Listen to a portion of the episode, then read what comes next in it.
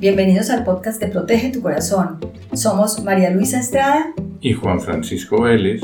Estaremos hablando contigo de las inquietudes típicas de un papá y una mamá en el día a día, de cómo hacer mejor las cosas para tener una familia sana y feliz, de aprender de los errores que hemos cometido todos y también de las buenas prácticas que nos han funcionado.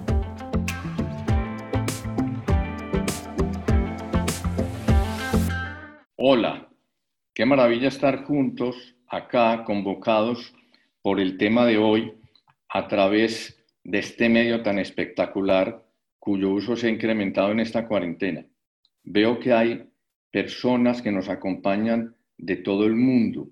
Por ejemplo, Cristina desde Asunción, está Gabriel desde Sao Paulo, Brasil, Jorge en Ciudad de México, también está Enrique, José, wow, no, todo, pues mucha gente. La verdad, eh, qué maravilla. Pues hoy nos convoca un tema muy importante para todos los matrimonios, que es lograr más acuerdos para obtener menos conflictos y para eso es absolutamente necesario aprender a comunicarse siempre, porque justo cuando hay esos conflictos, la necesidad de comunicarse es total. Entonces, yo me tengo que presentar para quienes no me conozcan. Soy Juan Francisco Vélez, tengo 41 años de casado con María Luisa. Llevamos 27 años trabajando juntos en Protege tu Corazón. Desde justo muy iniciada la actividad en el programa, yo le dije a María Luisa, este programa va a llegar a muchos países. Yo no sé por qué tuve ese presentimiento, pero se ha hecho realidad. Y por ese motivo, pues viajamos juntos por todos lados. Somos expertos en home office desde hace muchos años. Para eso no es nada nuevo. Y eso significa que la cuarentena, pues no, no nos ha traído ni nos ha tomado por sorpresa cuando María Luisa y yo estábamos de novios, su abuela Rosita nos decía, yo con Gustavo no tuve nunca ni un sí ni un no. Gustavo era su marido. Y a lo largo del noviazgo le escuché esa frase varias veces. Y yo pensaba, pues seguramente María Luisa va a heredar esto de su abuela. Y aunque doña Rosita era una cocinera espectacular, no hubo nunca un plato que no fuera exquisito, María Luisa le heredó más el lado gastronómico a su abuela que el otro. Mi segundo apellido es el Sierra y el Sierra es explosivo, de una chispita por dentro que explota con facilidad. Y mi primer apellido es el Vélez. Y el Vélez, por el contrario, es, un apellido que lleva mm, pues, más ánimo conciliador, se piensan más las cosas, con más detenimiento. Y eso significa entonces que María Luisa es primaria y yo soy secundario, y a estas personalidades tan distintas le sumamos la vida. Pues todo lo que ha sucedido entre ella y yo a partir de la fecha del matrimonio. Y esa vida trae roces, desacuerdos. Mm, y esos roces y esos desacuerdos surgen, pues obvio, por tener ideas, intereses, gustos, metas diferentes. Y eh, también entra uno en contacto con, la familia extensa, con todos los parientes.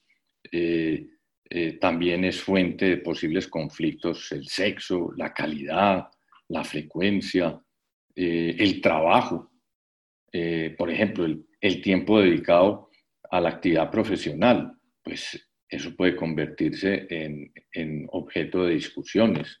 O, por ejemplo, el reparto de las tareas domésticas. No sé, cantidades de factores que la vida trae consigo. Y estos aspectos que están aquí señalados son los que con mayor frecuencia generan altos niveles de conflicto, según estudios. Entonces yo les voy a pedir que piensen durante unos un minuto y medio, van pasando la mirada por cada uno de estos aspectos y van valorando de 0 a 5 el nivel de conflicto, 0 ninguno y 5 mucho conflicto. Me imagino que pues todos tan apurados en minuto y medio, pues no es fácil calificar 0 o 5 cada uno de esos aspectos, pero sí genera la oportunidad para que eh, ustedes sigan pensando cuáles de estos son los que más les generan conflictos para poner el foco en ellos en todo el ejercicio que vamos a hacer durante este taller. Miren, les doy una buena noticia. El conflicto es normal entre personas que simplemente viven. Y eso es así, pues porque nuestra naturaleza nos lleva a tener lo que ahora dijimos, gustos, maneras de pensar, metas, actitudes diferentes, con lo cual es materia prima de todos los matrimonios y materia prima para poder tener armonía.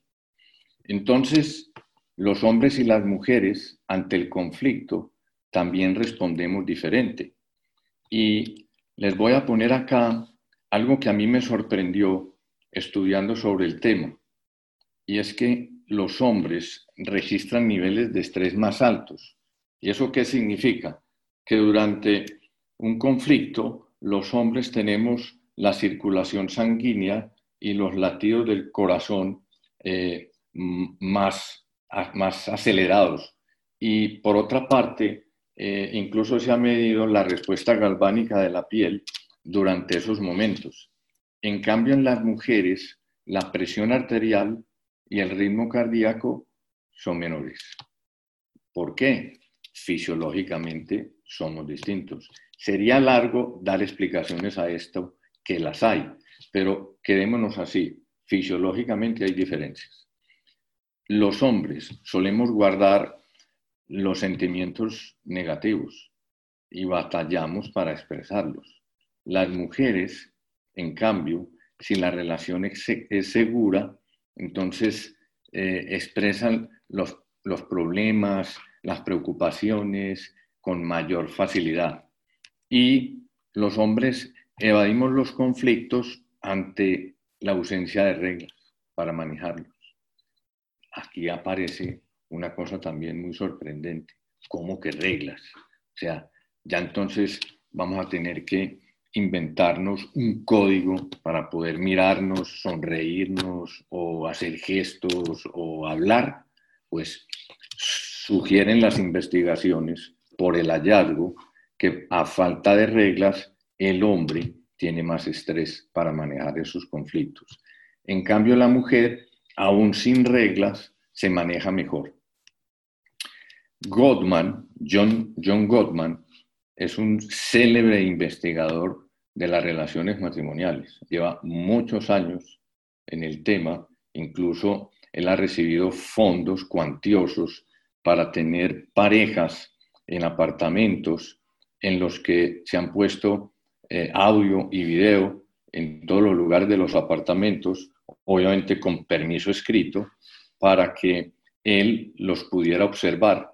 Y después de muchos años sacó muchísimas conclusiones, ha sido de gran beneficio para muchos matrimonios en el mundo, acuñó esta frase que yo recogí con mucho interés en su momento. En un mar de conflicto, las mujeres nadan y los hombres se ahogan. Bien, es, es llamativo la frase, pero tiene relación con lo que acabamos de ver en las diferencias en el manejo de conflictos hombre-mujer. Entonces, cómo lograr acuerdos entre ellas que nadan y nosotros que nos ahogamos con algo que pareciera como muy simple, muy lógico, con una comunicación efectiva. Ahí la palabra importante es efectiva. ¿Y qué quiere decir efectiva? Que se produzca el efecto esperado. ¿Y cuál es el efecto esperado? entre dos personas que se comprometieron pues se comprometieron a, amarse mutuamente, a seguirse queriendo en las situaciones difíciles y con lo inesperado, con los defectos del otro o con la falta de salud de alguno de los dos. Y esa comunicación efectiva, cuando en realidad se maneja, acrecienta el amor mutuo. Y cuando no lo es, hay distanciamientos, hay frialdad. Y esa frialdad puede incluso apagar el amor. Entonces, por eso hay que tener siempre en la mira, ¿por qué me casé? Para querernos, para crecer, para ser mejor persona, para que él me ayudara, para que ella me ayudara. Entonces, vamos a desarrollar algo en relación con la comunicación. Pero antes de eso, quiero repasar lo de hombres en el conflicto. Registran o registramos más estrés, solemos guardar sentimientos y aquí viene el cuadrito. Evaden los conflictos ante la ausencia de reglas para manejarlas. Y antes de seguir, nuevamente, les voy a pedir que en un minuto piensen cuáles serían las consecuencias, perdón, las circunstancias en las que los hombres manejan bien los conflictos. ¿Cuáles son? Piensen en tres, cuatro circunstancias en las que los hombres sí manejamos bien los conflictos. Algunos habrán puesto una circunstancia, otros dos, y yo aquí les voy a hablar de tres estudiadas. Los deportes, los negocios y las guerras. Y ustedes pensarán, pero ¿cómo así que las guerras? ¿Hay reglas? Sí. En la Convención de Ginebra se establecen y se actualizan normas y reglamentos para la guerra. Entonces es, una realidad. Hay reglas ahí también. Y en esas tres circunstancias, lo que tienen en común es que en las tres hay reglas. Ustedes se imaginarían en un partido de fútbol sin reglas. Imagínense el nivel de conflicto que habría y sería casi que imposible tener jugadores en los primeros cinco minutos eh, sin, sin peleas. Entonces, todos los deportes tienen reglas. Los negocios también, como cuáles, por ejemplo, reglas o leyes laborales, eh, leyes antidumping, eh, leyes fiscales y en medio de esas leyes las empresas y los hombres de negocios pues pueden, por ejemplo, sentarse a acordar cosas y pensar que como todos están sujetos a las mismas leyes, entonces el, la forma de manejar las empresas se facilita. ¿Cómo ayudan estas reglas? aportan técnicas para anticipar la manera de hablarse o cómo turnarse. Por ejemplo, anticipar algo es, mira, tú llegas muy cansada del trabajo y la verdad es, es fácil verte por ese cansancio como muy, muy ofuscada, muy con ánimo de, reñir. Entonces, eh, pactemos algo. Entonces, ahí eso da oportunidad para conversar sobre esa situación y anticiparse a una posible pelea conyugal. Esas reglas no suprimen las emociones. Ah, es que estoy cansada, eh, es que tengo mucho estrés. O ella, ah, es que, es, que no, no, no, definitivamente eh, en, en la empresa o en mi negocio es completamente imposible Mm, la relación con tal o con fulana. Entonces, todas las emociones son imposibles de suprimir, o incluso alguna. Tampoco las reglas resuelven de por sí el problema.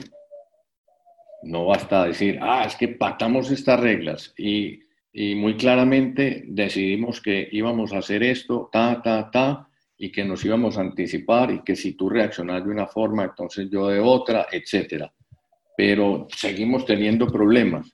Pues lógico, es que las reglas son algo que están pactadas, de pronto están escritas, pero justamente por eso se ponen, cuando haya problemas.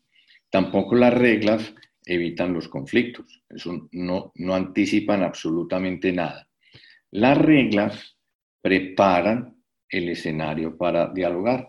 Fíjense que aquí hay un escenario y eh, las reglas preparan el terreno para que se abra el telón y en el momento que toca, en ese diálogo, las tres, cinco o seis normas que han pactado, sencillamente, se cumplen.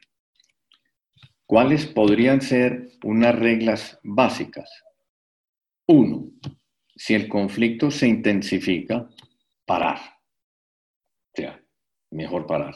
Si el uno está levantando la voz o, el otro está muy decaído o sencillamente hace un gesto como de desdén, se para. Dos, si alguien no quiere conversar, queda con la responsabilidad de fijar nueva fecha y hora. O sea, ah, es que yo quiero, yo quiero, no quiero seguir hablando. Entonces ya está pactado. El otro le dirá, dime cuándo, mi amor. Entonces el otro tendrá que decir, pues tal día a tal hora. Tres, hacer a un lado los sentimientos y las preocupaciones de la solución. Eh, es que tengo mucha rabia, es que definitivamente mi enojo es en escala de 10, 14.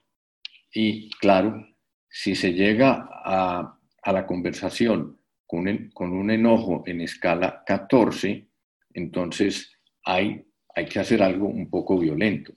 Prescindir del enojo o prescindir de las preocupaciones que se traen para que racionalmente se aborde con esta regla el conflicto que los trae. ¿Es fácil? No. ¿Es que no se pueden eliminar las emociones? No, no se eliminan, pero se hace el esfuerzo para dejarlas de momento a un lado para descubrir juntos qué puede solucionar el conflicto. Tres, establecer reuniones de parejas semanales. Aquí hay un error porque el 3 está antes y aquí entonces el 3 es el 4. Establecer reuniones de parejas semanales. Es bueno porque si, por ejemplo, acostumbran a salir los viernes, pues es un buen momento para ventilar situaciones de la semana. Y si es cada viernes o cada semana, pues ya se va volviendo habitual poder poner temas de todo tipo. Yo me acuerdo que María Luisa y yo cuando teníamos los hijos adolescentes, si pactamos eso, nos sentábamos casi que con papel y lápiz a, anotar algunas cosas sobre los hijos, qué tareas o encargos les íbamos a poner, cómo abordar la dificultad de fulano o de fulana en esta situación, o juntos podernos decir verdades con toda tranquilidad es que estás reaccionando de esta y de esta manera cuando llegas de la oficina, me pones nerviosa y a mí me gustaría, bla, bla, bla. Cuatro, que es cinco, definir qué temas se pueden hablar y en qué momento. Y esto también es muy importante porque si hay un tercero presente ahí en la conversación, pues va a haber inhibición. No se van a decir eh, todas las verdades por temor a que otro las escuche. Y porque si, si se dicen y el tercero es un hijo o dos hijos, pues no conviene que estén presentes porque pues seguramente el papá y la mamá van a estar un poquito acarolados. Entonces, definir eso. Si hay terceros por ahí, no hablemos todavía. Entonces, pensarán, bueno, pero en este confinamiento por la cuarentena, pues no solamente hay terceros, sino cuartos y hasta quintos. Entonces, ¿cómo le vamos a hacer? Pues se tienen que inventar la manera, porque la cuarentena incluso puede aumentar la tensión y tiene que haber más necesidad de comunicarse. Entonces, una vez acostados los niños, cuando ya están las luces apagadas, probablemente en la alcoba, en voz baja, o en la sala de estar o en alguna parte, pues poder sentarse a conversar. Y la siguiente regla es no elevar la voz ni atacar al otro. Esto es bien importante. ¿Por qué? Pues porque no se trata de un ring de boxeo en donde se ataca con palabras inadecuadas o con frases hirientes o con gestos como de, de furia, enérgicos, como de desaprobación hacia el otro. Entonces, eso también hay que eliminarlo, conservar la calma, lo que decíamos, las emociones, tratar de guardarlas para que no aumenten el conflicto. Y no gritarse, pues es apenas lógico. Ah, es que no es fácil. Pues por eso, por eso es una regla. Entonces el otro día, estás levantando la voz, no es necesario, me lo, me lo puedes expresar con toda paz, con toda calma. Aunque se pongan reglas claras, a veces, ¿qué pasa? Que se dice algo y es distinto lo que el otro entiende. Y hay algo inofensivo que se dice y el otro se enfurece. Por ejemplo, algo inofensivo puede ser, eh, Alberto, mm, tú, eres, tú eres queridísimo en mi vida, y señalando eh, la cocina o la estufa, entonces como que hace este gesto. Entonces, claro, eso es algo inofensivo, pero puede estar transmitiendo, yo pues Alberto, animate, es que yo, yo llevo tantas horas en la faena de la cocina y tú ahí pues manicruzado. Entonces, solamente un gesto puede generar que el otro levante en cólera. ¿Qué obstruye la comunicación? Les va a sorprender la palabra que yo voy a emplear y la obstruyen los filtros. ¿Y qué hacen los filtros? Pues tienen la capacidad de modificar lo que pasa a través de ellos.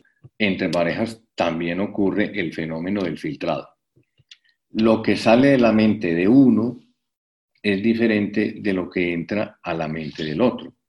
Él, por ejemplo, puede estar diciéndole a ella, mi amor, fíjate que en esta cuarentena hemos, hemos comido mucho.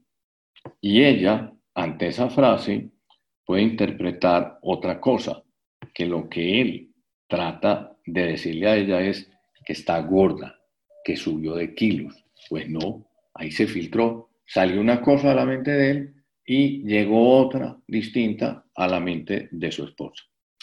Entonces, para aumentar los acuerdos, la comunicación debe ser clarísima, clarísima. Y algunos algunas podrán pensar, hmm, pero pues, a ver, es que es muy difícil hablarse claro. Yo contar todo lo que pienso, contar todo lo que sé, eh, hablarle de lo que me está irritando, de lo que incluso me quita el sueño, pues no soy capaz. Pues justo hay que ser capaces, porque la comunicación tiene, que ser clarita para que eso incremente la posibilidad de acuerdos. Y para que sea clara, hay que aprender a detectar los filtros, vamos a ver ahora los más comunes, y luego eliminarlos. Filtros más comunes, les voy a dar aquí de nuevo un minutico, 60 segundos, y ustedes van a pensar cuáles pueden ser los filtros más comunes que podamos tener en mi relación de pareja. Bien, pues habrán pensado en uno o en dos o en tres o de pronto ninguno, no se les ocurrió ninguno. Pues aquí yo les voy a transmitir algunos y son estos. Falta de atención, estados de ánimo, expectativas y creencias, diferencias de estilo. Entonces vamos a dar una breve explicación de cómo funcionan esos filtros entre las parejas que dificultan una comunicación y un entendimiento claro. Y vamos también a poner ejemplos. Falta de atención. Hay factores externos, por ejemplo, el ruido de fondo, la música. Y la música puede ser música clásica o jazz muy suave o de pronto música estridente. Entonces, lo segundo se vuelve un filtro porque elimina la tensión.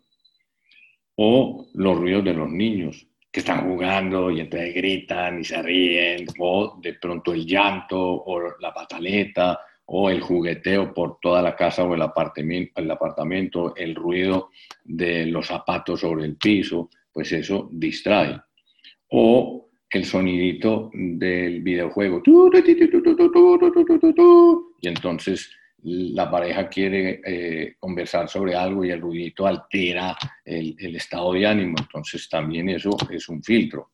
O si alguien tiene el celular a su lado y empieza a haber notificaciones, entonces eh, la alarmita que suena y, entonces la mirada a ver quién es el que está mandando un mensaje, pues también es, genera falta de atención. Y los factores internos, por ejemplo, estar aburrido. En la cuarentena, uno puede estar súper aburrido. Hemos hablado con, con amigos y les preguntamos, ¿y qué tal la cuarentena? Y nos han dicho, no, pues estas son unas vacaciones largas, buenísimas. Otros, no, pues siempre ha habido estrés, la verdad, mucho home office y estoy mm, no solo mm, cansado de no poder tener contacto con los compañeros de trabajo, sino que eh, la preocupación, tengo que pasar muchos informes, estoy trabajando más de la cuenta como nunca en mi vida y efectivamente muchos nos han dicho que las jornadas laborales han sido de nueve o diez horas de promedio. O una falta de atención muy común es, yo conozco, yo conozco lo que fulana, cómo va a reaccionar, probablemente lo que, me lo que me va a decir o comentar, y entonces interiormente se está preparando la frase para poder mm, contradecirla, o sea, estar preparando la refutación. Entonces eso centra la atención en algo distinto, y eso es un filtro. Vamos a poner un ejemplo. Juan, hagamos algo después de dormir a los niños en esta cuarentena interminable jugar dominó, pues lo dice con mucho entusiasmo. Y ella está pegada del computador, está buscando ropa en Amazon para hacer un pedido, porque quiere hacer ejercicios por la mañana. Entonces ella, cuando le dice jugar dominó, ella, ajá. Y él, imagínate una copita de vino, un buen juego y puntos suspensivos y los puntos suspensivos, pues ella no los ha escuchado. Sigue distraída. ¿Que no dominas qué? Muy enojado. No hemos hecho nada en esta cuarentena. Y ella mirando a Juan por un momento, pero ¿quieres jugar ahora? Eh, dejémoslo para mañana. No, él quiere ahora, ya. Y él muy, muy enojado. No, que juguemos hoy, mañana no, hoy. Típico, nunca pones atención a lo que yo te digo. Confundida. Mm, pues sí, mm, juguemos mañana, es que estoy ocupada. Entonces, si ella le repite que juguemos mañana, ustedes imaginen cómo va a terminar ese día por la noche, cuando él quería jugar dominó, copita de vino, etcétera, etcétera. ¿Qué pasó ahí? Falta de atención. ¿Cómo eliminar el filtro de falta de atención? Pues entenderse, darse gusto. Pues, si yo estoy hablando, mírame. Yo estoy hablando, ponme atención. Entonces Juan pudo haber buscado otro momento distinto a ese en la que se encontraba su, su esposa y María pudo haberle dicho, espérame, termino aquí este pedido y hacemos lo que dices. Otra forma, ponerse en el lugar del otro.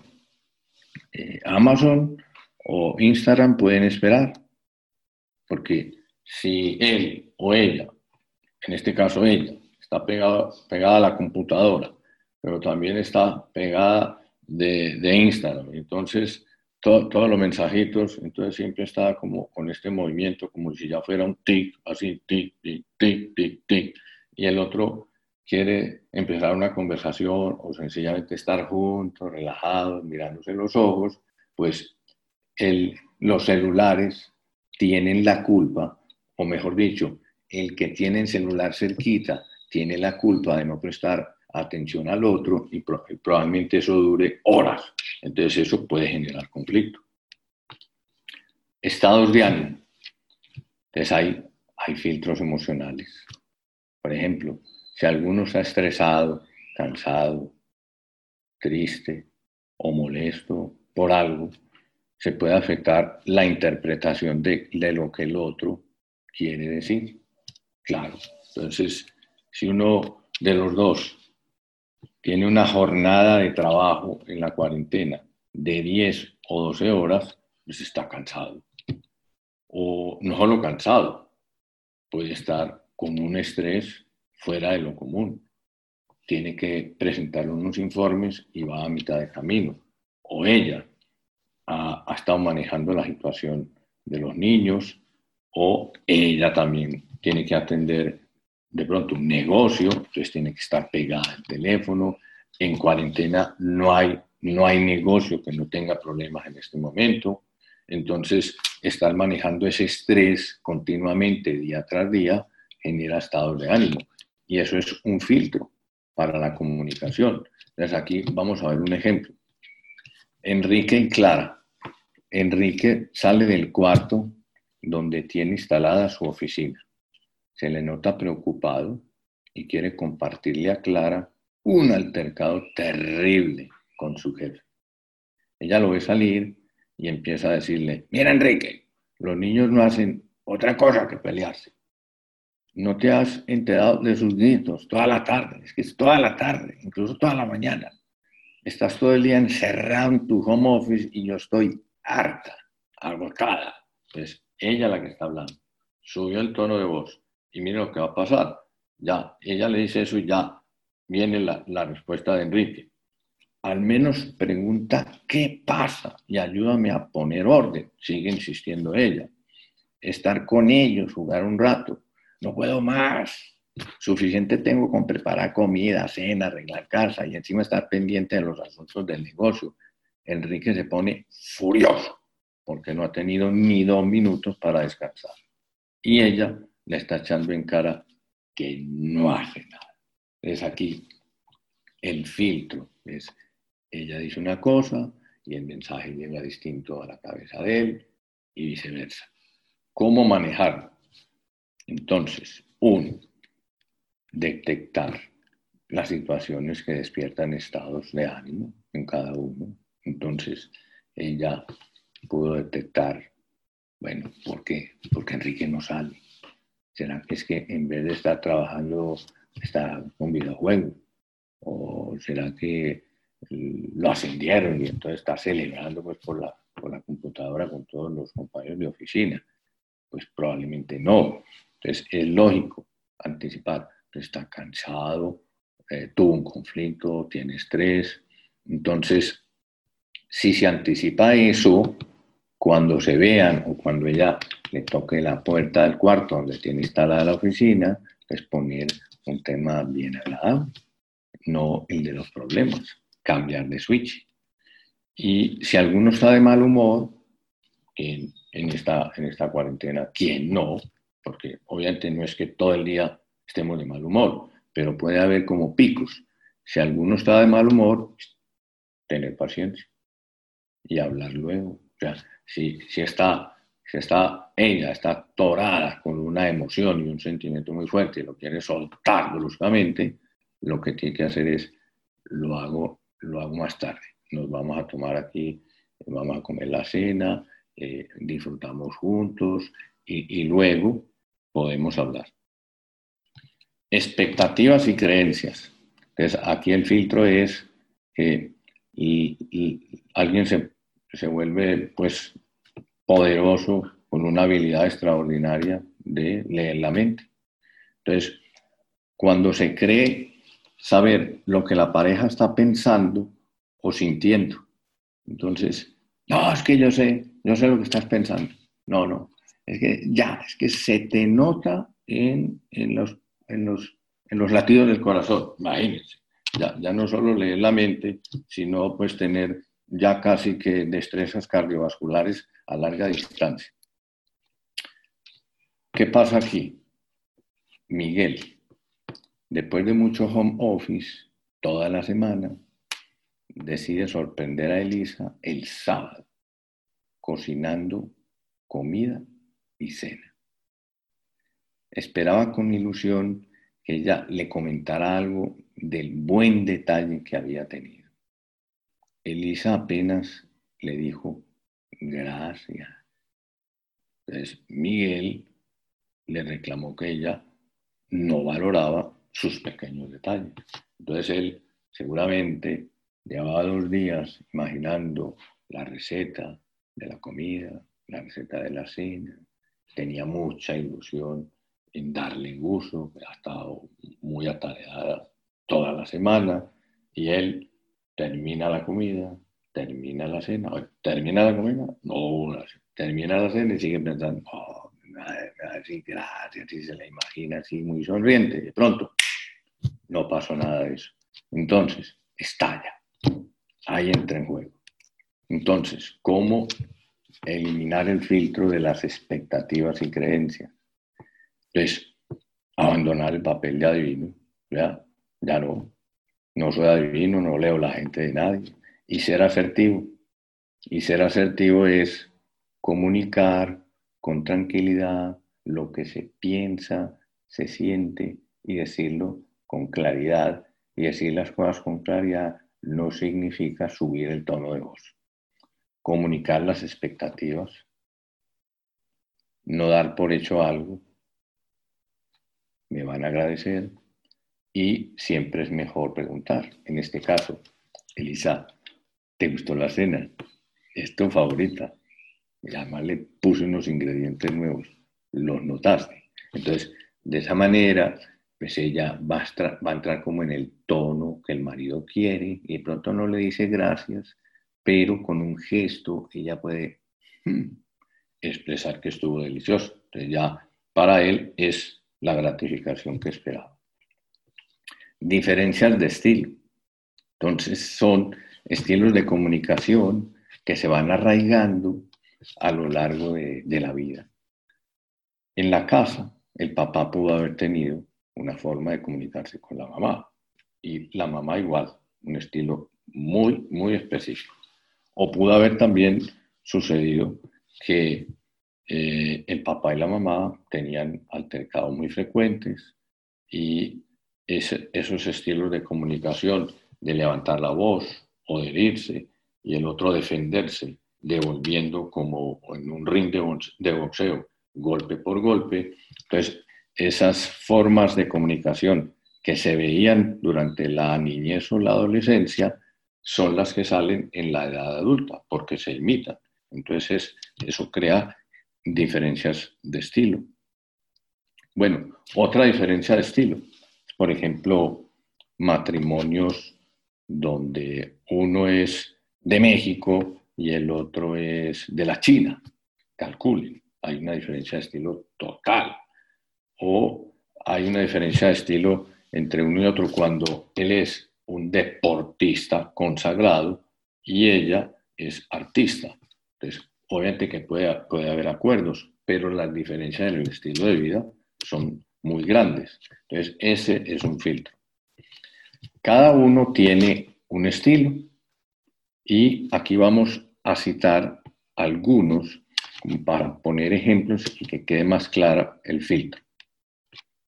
Uno puede ser muy expresivo para todo. Mm, sobra que hable. Su cuerpo transmite todo. Y el otro es muy reservado.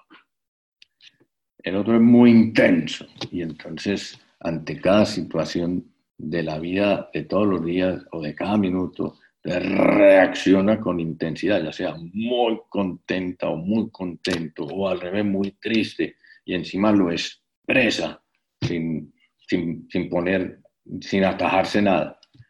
Y el otro, la otra puede ser relajado, tranquilo, pues pasan cosas, incluso puede estallar una bomba y entonces reacciona sin perturbación una diferencia notable.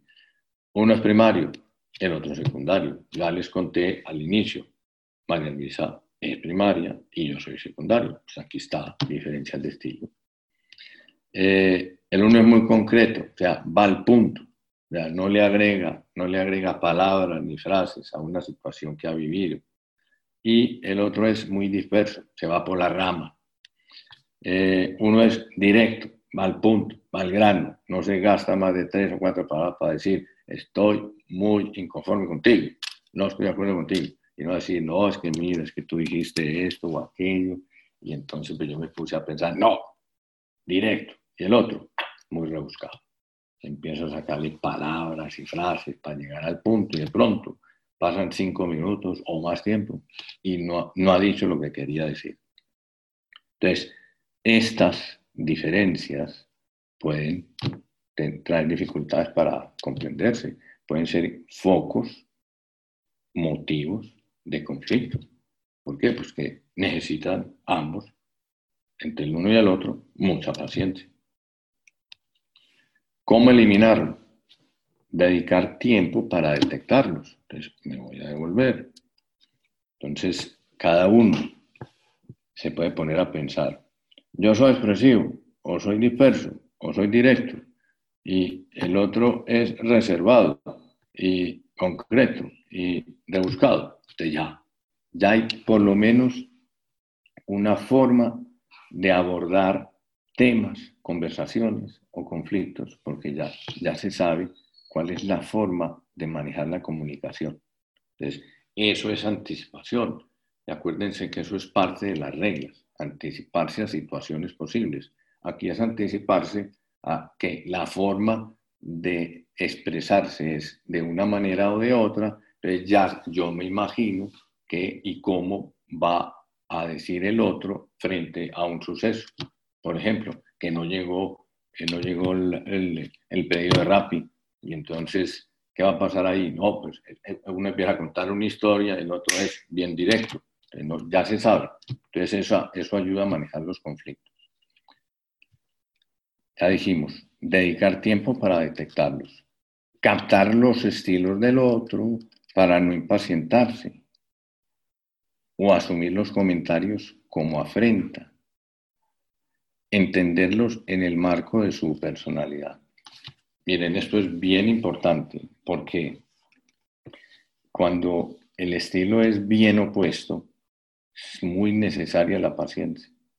Si uno de los dos es muy disperso, se va a demorar cuatro veces más en lo que el otro se tardaría 15 segundos. Entonces, el que dice las cosas en 15 segundos tiene que tomárselo con calma y tiene que aprender a decirle al otro, dilo con mayor precisión y con mayor velocidad. Eso ya es favorecer acuerdos, manejo de la vida todos los días con calma. ¿Qué pasa cuando la armonía ah, está perdida, cuando hay muchas dificultades? Y en la cuarentena, pues, eh, por, por, el roce, por la proximidad física, estar todos los días, día, noche, día, noche, continuamente, pues la armonía sí se deteriora. O puede haber también situaciones en las que la armonía conyugal, ya fuera de cuarentena, traigan meses o mucho tiempo, con mucha, mucho distanciamiento. Entonces, vamos a poner aquí dos columnas, la del perdón y la de la reconciliación, porque vamos a tratar de recuperar la armonía perdida. ¿El perdón qué característica tiene? Pues que es de una sola vía. Yo, yo veo que el otro me ha hecho un agravio y yo me puedo quedar resentido y pensando, resentido. O sea, volver a vivir el sentimiento. Hay un autor que me gusta mucho que plantea el resentimiento como algo que sucede cuando una culebra lo pica uno y en vez de buscar suero antiofídico, uno se va a perseguir la culebra. Entonces el resentimiento es no ponerle solución a la situación, sino ponerse a pensar una y otra y otra vez en esa situación, en el agravio, y entonces el sentimiento negativo va a aumentar siempre. Entonces el perdón suele ser de una sola vía. Alguien dice, le voy a perdonar. Y la reconciliación es de doble vía. O sea, me sentí mal cuando me dijiste tal cosa y yo ya te perdoné, pero el otro le dice, sí, sabes que sí. Yo, exageré el punto, encima me enfadé y mm, te pido disculpas. Entonces ya hay una reconciliación. Otra, para perdonar, pues uno de los dos basta, se necesita una persona. Entonces, el ejemplo anterior es válido. Hay, hay una riña, hay un malentendido, hay una brusquedad o hay un incumplimiento de algo, pues sencillamente uno de los dos decide, lo perdono.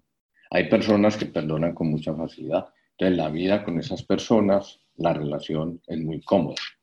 Y cuando se trata de reconciliar, entonces sí se necesita las dos personas, que, que ambos pongan los puntos claros. Mira, es que hemos hablado muchas veces de que tienes o debes o es bueno que llegues del trabajo a las siete y media.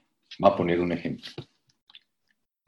Una amiga mía, a quien yo invité a una maestría de negocios, me dijo, no, no puedo, Juan Francisco, la verdad que no pero ¿por qué? Pero qué, pues le, decía yo, pero ¿qué, impedimento tienes? Entonces ella me dijo, no, mira, ¿sabes qué?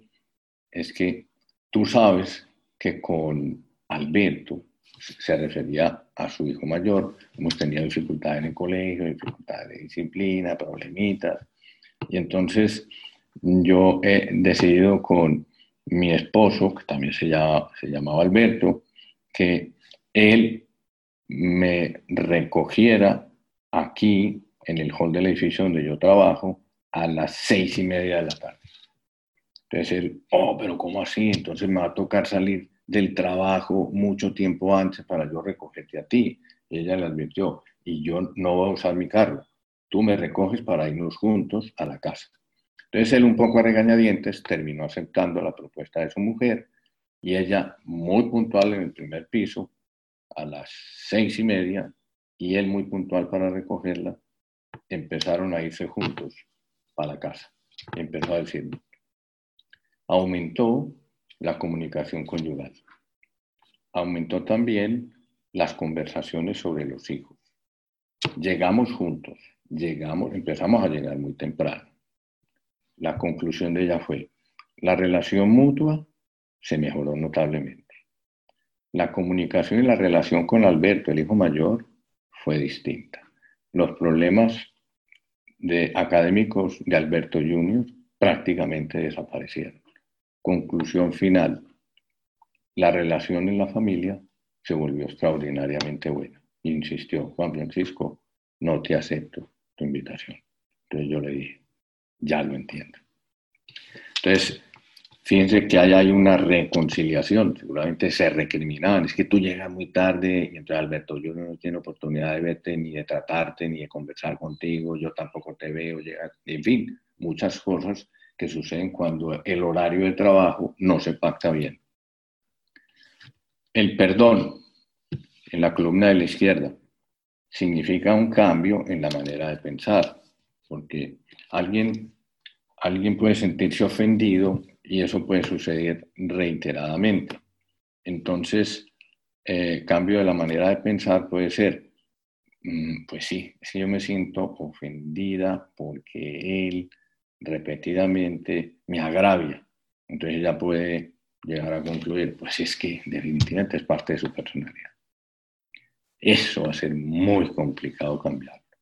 Entonces va a empezar a aceptar un determinado estilo de comunicación sin que eso signifique que voluntariamente el otro quiera ofender. Entonces, se cambia, cambia la manera de pensar de esta manera. Y la reconciliación, pues sería un cambio de comportamiento. Por ejemplo, el otro me inculpa de que cuando él llega tarde, eh, yo lo miro feo o cuando vamos a salir, resulta que yo me tardo mucho en estar arreglada y, y eso hace que, aunque no nos gritemos en el momento de la salida, ya cuando estamos en el carro, levanta en cólera y dice que es que nunca pueden llegar temprano a ningún sitio y entonces llegan al sitio y ya están con un altercado que no disfrutan la reunión. Entonces, ¿qué pasa? El otro puede decir, bueno, yo, ella sobre todo se tarda mucho, la verdad. Puede, puede, decir, yo voy a empezar a arreglarme una hora antes. Y incluso hace el intento y no consigue arreglarse en una hora. O el cambio de comportamiento de parte del otro puede ser, pues nada, yo salgo, yo, yo me voy, pactamos que va a ser así, entonces él sale primero, por supuesto que llega primero, y ella pues, llega después, y ya no hay roce, ni pelea, ni enfrentamiento, ni discusiones, y palabras antisonantes, sencillamente ya. El cambio de comportamiento, ella sigue igual, y entonces están reconciliados con una situación que es un hábito. La comunicación efectiva fortalece el amor mutuo. Piense que hemos visto una cantidad de fórmulas para detectar estilos, filtros, maneras de comunicarse y poner en práctica todas estas sugerencias, pues puede dar lugar a que sea efectiva la comunicación, que que tenga o que se llegue a lo esperado. Y lo esperado que es que el amor crezca, no que el amor incluso permanezca estable o que el amor baje de nivel, no, que el, amor crezca.